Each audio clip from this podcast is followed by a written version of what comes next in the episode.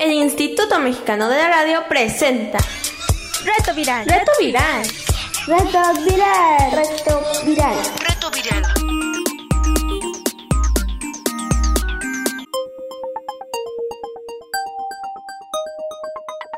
Reto Viral. Chicos y chicas, esto es Reto Viral. Hoy es lunes, empezamos una nueva semana y la segunda de las nueve del verano divertido. Aquí seguimos aprovechando los medios de comunicación como la radio para acompañarnos desde lejos y hacer de esta cuarentena un lugar entretenido de aprendizaje, de curiosidad y de crecimiento. Y bueno, ya estamos acá una vez más por esta misma estación a través de la red de radios del IMER, el Instituto Mexicano de la Radio, su servilleta higiénica y desinfectada Irma Ávila Pietrasanta con invitados especiales vía telefónica. El día de hoy están con nosotros nuestros amigos Elisa y Jaciel. Y bueno, en este programa 59 de Reto Viral, en emergencia sanitaria, vamos a platicar de participación infantil. Ven que nos gusta ese tema, pero con un caso bien concreto. Vamos a hablar de una niña que estaba en los periódicos hasta poco antes de la pandemia todos los días, que se llama Greta Thunberg. Vamos a la información. Reto Viral. Reto Viral. Últimamente en los medios y en la política todo es pandemia y cuarentena, y a lo más las consecuencias económicas de la pandemia. Pero unos meses atrás, antes de esta pandemia, el mundo estaba preocupado por otro tema que debería seguirnos preocupando porque no se ha resuelto, el cambio climático. En 1968, un grupo de científicos de fama mundial fueron convocados a Roma por un famoso multimillonario para intercambiar ideas sobre las alteraciones que estaba produciendo a escala planetaria la vida humana en el planeta. El resultado, en tres años de trabajo, este grupo de científicos llamado el Club de Roma fue una investigación mundial que llevó por título Los límites del crecimiento. La investigación señalaba que no se podía crecer ilimitadamente en un mundo limitado, que estábamos destruyendo el planeta y que no estábamos contabilizando dentro de los costos de producir productos el costo del medio ambiente que muchas veces sería irreversible. El libro, publicado en 1972, le daba al planeta 50 años antes del desastre. La fecha sería el 2022. Y bueno, este libro fue el origen del movimiento ambientalista mundial. Inmediatamente, muchos empresarios sin muchos escrúpulos empezaron a encargar estudios que desmintieran la predicción. Se dijo que no era para tanto, que no se contemplaron muchas variables, que estaba mal calculado, con estas estrategias impidieron que los gobiernos pusieran medidas más fuertes para proteger el medio ambiente en el mundo. Sin embargo, el tiempo le dio la razón al Club de Roma y realmente el planeta está a un paso de una catástrofe ambiental como ni la imaginamos. O sea, cuando llegue el punto de quiebre no va a poder haber vuelta para atrás. En Suecia, una niña vio unos videos sobre este problema y se deprimió antes de empezar a actuar. El 20 de agosto de 2018, Greta Thunberg, quien entonces estaba en noveno grado, decidió no asistir más a la escuela hasta las elecciones generales en Suecia, que se celebrarían el 9 de septiembre, tras una ola de calor y de incendios forestales en Suecia. Su demanda fue que el gobierno sueco redujera las emisiones de carbono con base en lo establecido en el Acuerdo de París. Si sabes, las emisiones de carbono es el calor que producimos y el carbón que echamos a la atmósfera y que está produciendo el calentamiento global. Y el Acuerdo de París, pues lo firmaron muchos países porque Naciones Unidas los convocó para decir que esto se estaba poniendo muy problemático, pero que muchos de ellos simplemente no han cumplido por presiones de sus empresas que alegan que ya hicieron una inversión en un equipo que funciona de determinada manera y que no pueden en este momento decirles que no pueden producir más con ese sistema. O sea, sus ganancias por encima de la salud del planeta y de todos nosotros.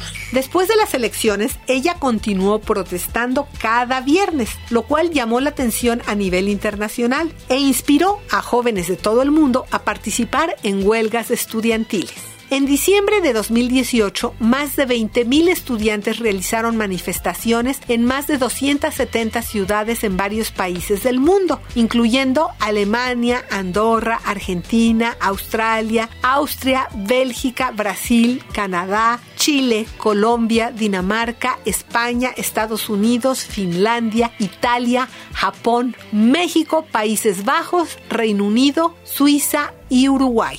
Greta decía que los gobernantes debían actuar de acuerdo a la crisis que estamos viviendo, como si sus casas estuvieran en llamas, porque lo están. Nuestra casa, la casa de todos, está en llamas. Esta chica ubicó el futuro del planeta en el centro del debate político mundial. ¿De qué sirve estudiar para el futuro? decía ella, si ese futuro parece que no va a ser. Y es que si las predicciones son ciertas, no habrá futuro para niños y niñas. Greta padece un síndrome que se llama síndrome de Asperger, que es un trastorno del desarrollo que se incluye dentro del espectro autista y que afecta la interacción social, la comunicación y las habilidades sociales.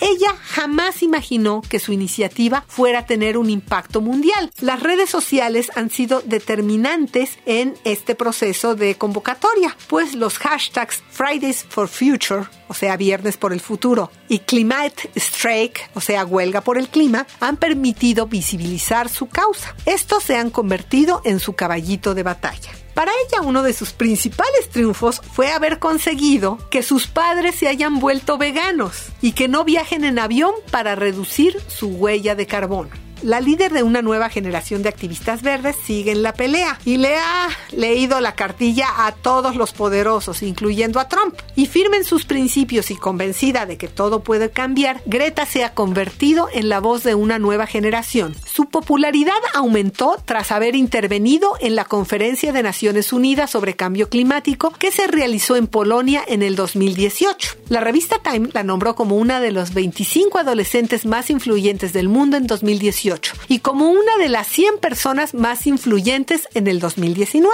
También fue proclamada como la mujer más importante del año en Suecia en el presente periodo. Adicionalmente, el Parlamento noruego la nominó para el Premio Nobel de la Paz. Además, es autora del libro Nuestra casa está en llamas, que fue lanzado el pasado 15 de mayo. Su lucha acaba de llegar hasta la sede de Naciones Unidas en Nueva York. Ahí, con un muy duro discurso, la joven activista dejó claro que no cesará de luchar hasta lograr que los líderes del mundo empiecen a actuar para reducir el impacto del cambio climático. Al abrir la esperada cumbre climática de Naciones Unidas, Greta dijo, no tendría que estar aquí, tendría que estar en el colegio al otro lado del océano. Me han robado mis sueños de futuro, mi esperanza, con sus palabras vacías de lo único que hablan es de dinero y nos cuentan historias sobre el crecimiento económico perpetuo. ¿Cómo se atreven? Y sí, ¿cómo se atreven? Porque bueno, esos líderes que están hablando de eso podrían estar muertos cuando los jóvenes hoy estén viviendo la catástrofe ambiental dentro de unas décadas. Lo cierto es que este asunto no está resuelto. Ahora se habla mucho de reimpulsar la economía de los países después de la pandemia. Por el otro lado, mucha gente ya está hablando de que debería aprovecharse esta parada económica que, que tuvo que suceder a fuerzas para actuar en el futuro de otra manera, para ahora impulsar solo a las empresas limpias y para organizar la economía de otro modo, en donde el crecimiento, o sea, la medición del PIB, que es el Producto Interno Bruto, que mide cuánto dinero produce cada país por persona, no fuera el centro de la economía para permitirnos mirar la economía de otra manera, una economía que incluya el mundo natural y un acuerdo con la naturaleza para no seguir deteriorando nuestro planeta. ¿Y tú qué piensas? Reto viral. Reto viral. Bueno, para seguir hablando aquí de cambio climático y de economía, está con nosotros nuestra amiga Elisa. Hola Elisa, ¿cómo estás? Hola, muy bien, ¿y ustedes? También muy bien. ¿Cuántos años tienes y en qué año vas? Trece años y voy en segundo de secundaria. Ok, oye, ¿y con quién estás pasando esta pandemia? Pues con mi familia, con mis papás, con mis mascotas. Ah, muy bien, qué bueno. Oye, y cuéntame una cosa, ¿cómo te está terminando de ir en la escuela? Es última semana de secundaria, ¿verdad? ¿Cómo te está yendo? Pues bien, realmente nos dejaron demasiada tarea, entonces pues este sigo batallando con eso un poco. Pero bueno, ya mero, ya mero. Sí, ya casi. Bueno, oye, pues dime una cosa, ¿tú estás preocupada por el cambio climático? Sí, bastante. De hecho, pues yo creo que deberíamos de empezar a cambiar nuestros hábitos. Así es, ¿verdad? Sí, pues el problema es que ahorita, con la baja económica de la pandemia, ya todo el mundo está diciendo que hay que salvar a las empresas y pues muchas de esas empresas pues generan muchísima contaminación. ¿Tú crees que deberíamos de aprovechar esta situación como para ya nada más apoyar a las empresas que pues que sí ven por el planeta? Pues claro que sí, es muy importante de hecho, porque pues el dinero obviamente es algo secundario cuando se trata de salvar el mundo. Exacto, pero lo que alegan ellos es que si se cierran las empresas la gente se va a quedar sin trabajo y entonces va a ser una catástrofe económica. Tú frente a lo económico o al planeta, ¿de qué lado te pones? Creo que más este sobre el planeta porque es, obviamente es muchísimo más importante. El dinero pues va a quedar por un lado cuando si nosotros acabamos con nuestro planeta. Así es. Bueno, pues muchas gracias Elisa por estar con nosotros el día de hoy en el programa. Gracias por invitarme. Que estés muy bien. Bueno, chao. Chao. Y bueno, pues nosotros ahora vamos a escuchar algo de música, un disco que se llama Semillero, con una canción que se llama Es nuestra casa.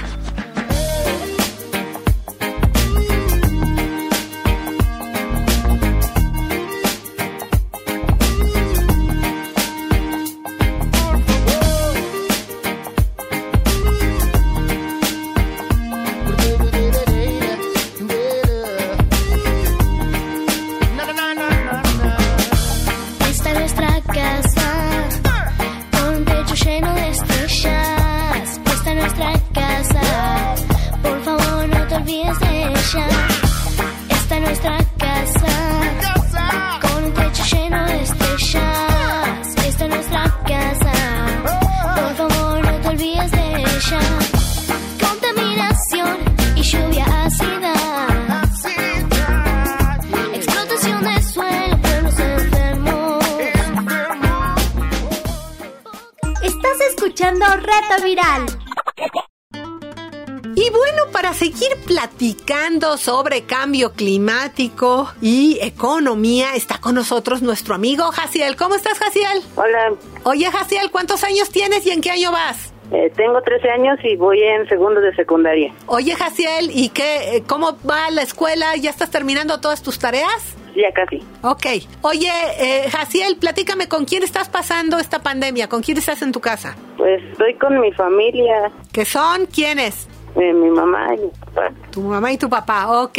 Oye, este, pues aquí estábamos hablando de todo esto del cambio climático. ¿Tú estás preocupado por el cambio climático? Eh, pues sí, Sí, imagínate. ¿Por qué estás preocupado? ¿Qué, qué pasaría si, si llegan estos años y no arreglamos el asunto? ¿Qué le puede pasar al planeta? He visto noticias de que podríamos hasta quedar eh, todo completamente inundados, se derretirían los polos. Exacto. Y eso sí sería un golpe económico para ese momento, ¿verdad? Fíjate que hay gente que está diciendo que hay que aprovechar que muchas industrias pararon ahorita con la pandemia para, para eh, solo apoyar a las que no contaminan, que ya se dejara de producir tan contaminantemente. ¿Tú qué crees? Pues yo diría que sí está bien porque debemos empezar a cambiar el ambiente. Exacto. Y, y si tú tuvieras que poner en una balanza, para ti, ¿qué es más importante? ¿El planeta o el dinero y las empresas?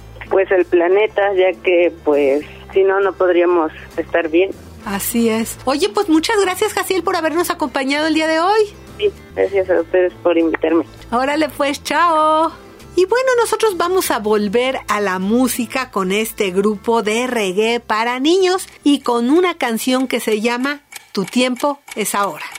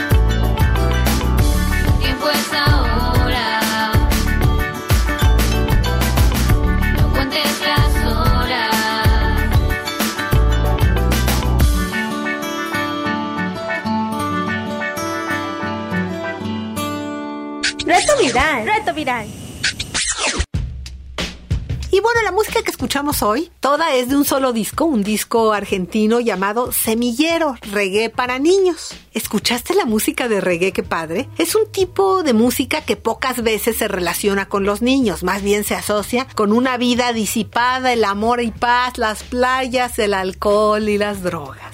Bueno, este disco de reggae fue grabado en 2012 y cantan principalmente en él niños y niñas entre 8 y 14 años. Tiene 11 canciones que tocan temas como las guerras, el medio ambiente y también resalta el valor de la amistad y los derechos de los niños. Todo a un ritmo de reggae, que la música de reggae es maravilloso y por supuesto no podía faltar un cover del Bob Marley, que es el más grande músico de reggae que ha existido, que es el inventor del reggae y que bueno, él murió muy joven trágicamente y bueno, es todo un ídolo. Este disco contó con la participación de artistas como Guillermo Boneto de Los Cafres, Petty de Redim, El Mono de Capanga y Miguelito el Rey Bodo, quienes cantan a dúo con los niños. Este proyecto surgió para unir a padres e hijos a través de la música. Además, lo recaudado con su venta es donado a comedores y hogares infantiles en Argentina. Y entonces pues te dejamos la liga en nuestro micrositio para que puedas escucharla. Y bueno, si no te acuerdas o no sabes o nunca has entrado a nuestro micrositio, acaban las instrucciones. Pones en el buscador www.imer.mx, entras a la página del IMER y bueno, ahí esperas a que pase el banner de reto viral. Lo atrapas con un clic, entras a nuestro micrositio y ahí junto con el podcast de este programa vas a encontrar las ligas para escuchar este reggae para niños. No te aburras. Reto viral. Reto viral. Pues si aún estás en esta última semana haciendo trabajos porque eres de secundaria o no te fue muy bien en la escuela en algunas materias, especialmente las relacionadas con la ciencia, y quieres aprovechar estas nueve semanas para entender lo que nunca entendiste antes de matemáticas, de química, de física, por ejemplo, este No Te Aburras es para ti. Academy es una organización educativa creada en 2006 por Salman Khan, que es un egresado del Instituto Tecnológico de Massachusetts y de la Universidad de Harvard. Tiene como propósito proporcionar una educación gratuita a nivel mundial para cualquier persona en cualquier lugar. Es una organización de aprendizaje electrónico en línea gratuito basado en donaciones.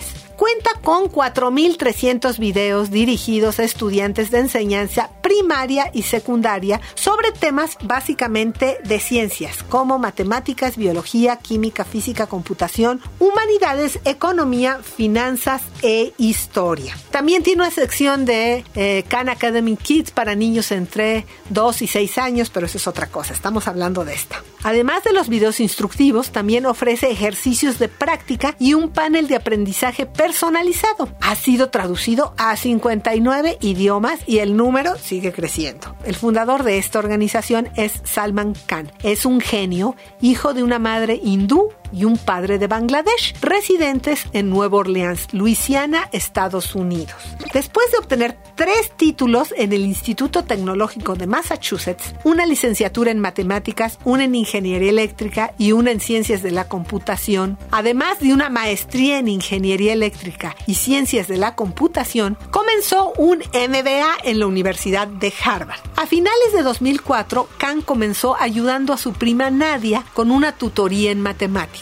Cuando más familiares y amigos empezaron a pedir ayuda, decidió que sería más práctico distribuir los tutoriales en YouTube.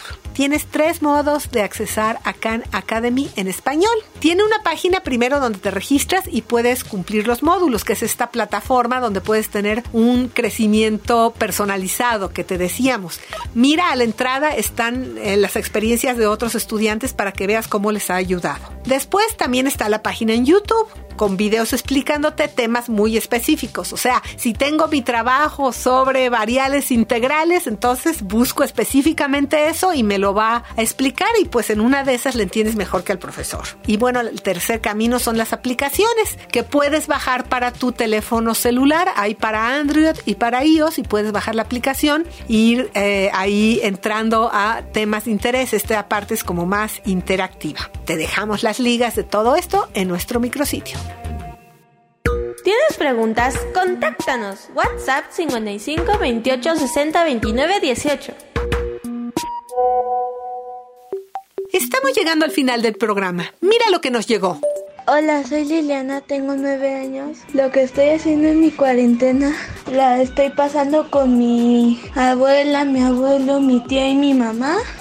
Lo que estoy haciendo es que me agarro mis libros de colorear y este los coloreo, juego algunos juegos de mesa y también este me gusta jugar con las muñecas con mi abuela, repaso manuscrita y también este me gusta agarrar mi un libro que yo tengo de dinosaurios y empiezo a leerlo. Adiós. Mi nombre es Valentina Flores Vázquez y lo que he estado haciendo durante esta cuarentena es quedarme en casa, jugar con mi hermanito, jugar con pintura y también hacer mi tarea. Los invitamos a que ustedes también nos envíen sus mensajes. Llámanos al teléfono de Reto Viral. ¿Tienes preguntas? Contáctanos. WhatsApp 55 28 60 29 18.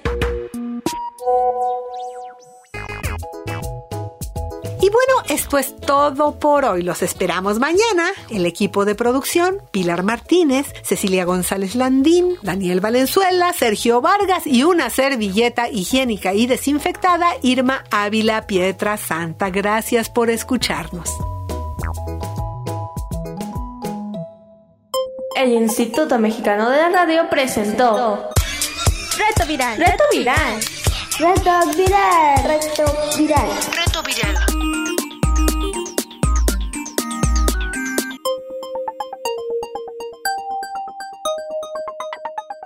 Reto Viral.